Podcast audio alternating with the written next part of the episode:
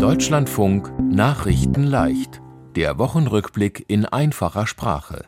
US-Senat gegen Waffenhilfe für Ukraine. In dem Land USA hat der Senat einer Lieferung von noch mehr Waffen an das Land Ukraine nicht zugestimmt.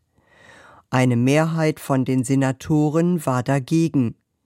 Jetzt ist unklar, ob die Ukraine noch Waffen von den USA bekommt. Die Ukraine braucht die Waffen, weil sie von Russland angegriffen wird. Der Senat ist in der Hauptstadt Washington. Er ist die eine Hälfte vom Kongress in den USA. Die Senatoren sind von der Demokratischen Partei von Präsident Joe Biden und von den Republikanern vom früheren Präsidenten Donald Trump. Die Demokraten haben im Senat eine ganz knappe Mehrheit. Aber für die Waffenlieferungen war eine Mehrheit von 60 Prozent von den Senatoren nötig. Das heißt, auch einige Senatoren von den Republikanern hätten zustimmen müssen. Das haben sie aber nicht gemacht. Über die Waffenlieferungen haben Demokraten und Republikaner lange verhandelt. Eigentlich gab es schon eine Einigung, aber dann hat Trump gesagt, die Senatoren von den Republikanern sollen nicht zustimmen. Wir machen keine gemeinsame Sache mit den Demokraten. Jetzt soll es einen neuen Versuch geben, damit der Senat doch noch Waffenlieferungen an die Ukraine erlaubt. Dann soll auch über Waffen für das Land Israel abgestimmt werden.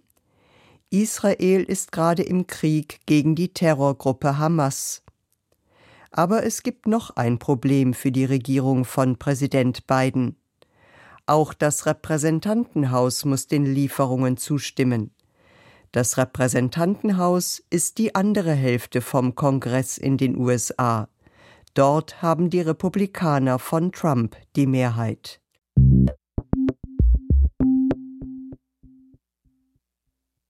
Verfassungsschutz darf junge Alternative rechtsextremistisch nennen. Das Bundesamt für Verfassungsschutz darf die Jugendorganisation von der Partei AfD als rechtsextremistisch einstufen. Das hat das Verwaltungsgericht in Köln entschieden. Die Jugendorganisation von der AfD heißt Junge Alternative. Letztes Jahr hat der Verfassungsschutz gesagt, die junge Alternative ist rechtsextremistisch. Dagegen haben die AfD und die junge Alternative sich vor Gericht beschwert. Das Verwaltungsgericht in Köln hat jetzt aber entschieden, es ist in Ordnung, dass der Verfassungsschutz die junge Alternative so einstuft. Die Richter sagen, die junge Alternative ist gegen Asylbewerber und Migranten. Sie will, dass nur Deutsche in Deutschland leben. Das ist gegen die Menschenwürde. Die Richter sagen auch, der Verfassungsschutz unternimmt ja nichts gegen die junge Alternative, er beobachtet sie nur. Eine extremistische Gruppe darf der Verfassungsschutz besonders gut beobachten. Er kann zum Beispiel Telefone abhören oder Spione einsetzen. Die AfD will sich jetzt bei einem höheren Gericht gegen diese Entscheidung beschweren.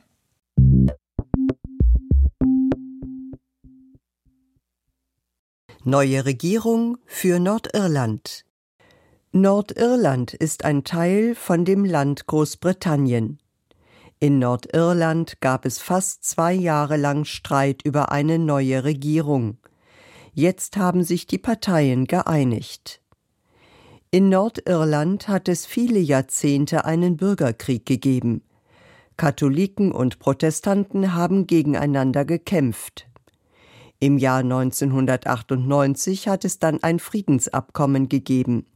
Darin wurde vereinbart, in jeder Regierung müssen die Parteien von den Protestanten und von den Katholiken gemeinsam regieren. Die Partei von den Katholiken heißt Sinn Fein. Die größte Partei von den Protestanten heißt DUP. Vor zwei Jahren hat die DUP die Regierung verlassen. Der Grund? Der Brexit-Vertrag zwischen Großbritannien und der EU. Die DUP hat gesagt, der Brexit-Vertrag ist schlecht für Nordirland.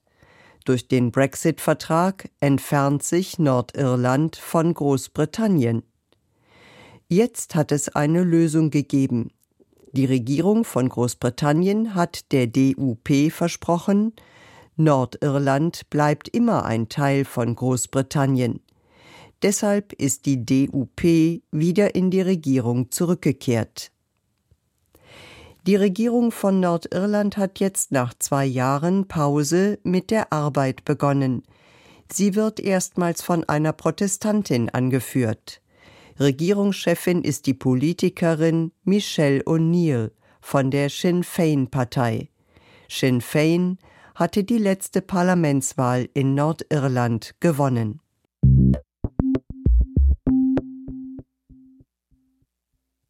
Der britische König Charles hat Krebs. Der König von dem Land Großbritannien heißt Charles III. Er hat die Krankheit Krebs bekommen. An Krebs kann man sterben. Viele Menschen in dem Land machen sich jetzt große Sorgen um den König. Die Krebskrankheit von Charles ist bei einer Untersuchung im Krankenhaus entdeckt worden. Das britische Königshaus hat nicht gesagt, was für eine Art von Krebs es ist. Manche Krebsarten sind gefährlicher als andere.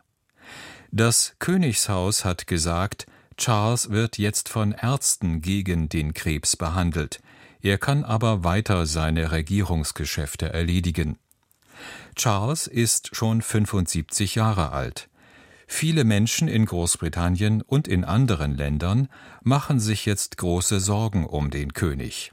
In Deutschland hat Bundespräsident Steinmeier gesagt, Charles ist ein großer Freund von Deutschland. Ich wünsche ihm, dass er schnell wieder gesund wird. Charles ist noch nicht lange König. Er hat die Krone erst im September 2022 bekommen. Damals ist seine Mutter gestorben. Elisabeth II. war 70 Jahre lang Königin.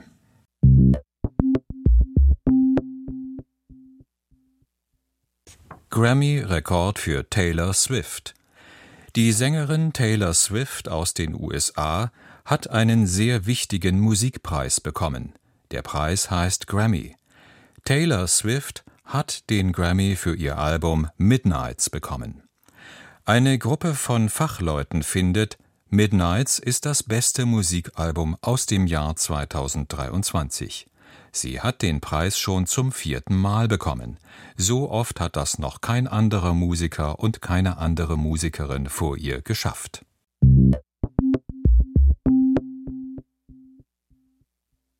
Hunderttausende feiern Karneval und Fastnacht. Die wichtigsten Tage von der Karnevals- und Fastnachtszeit haben begonnen.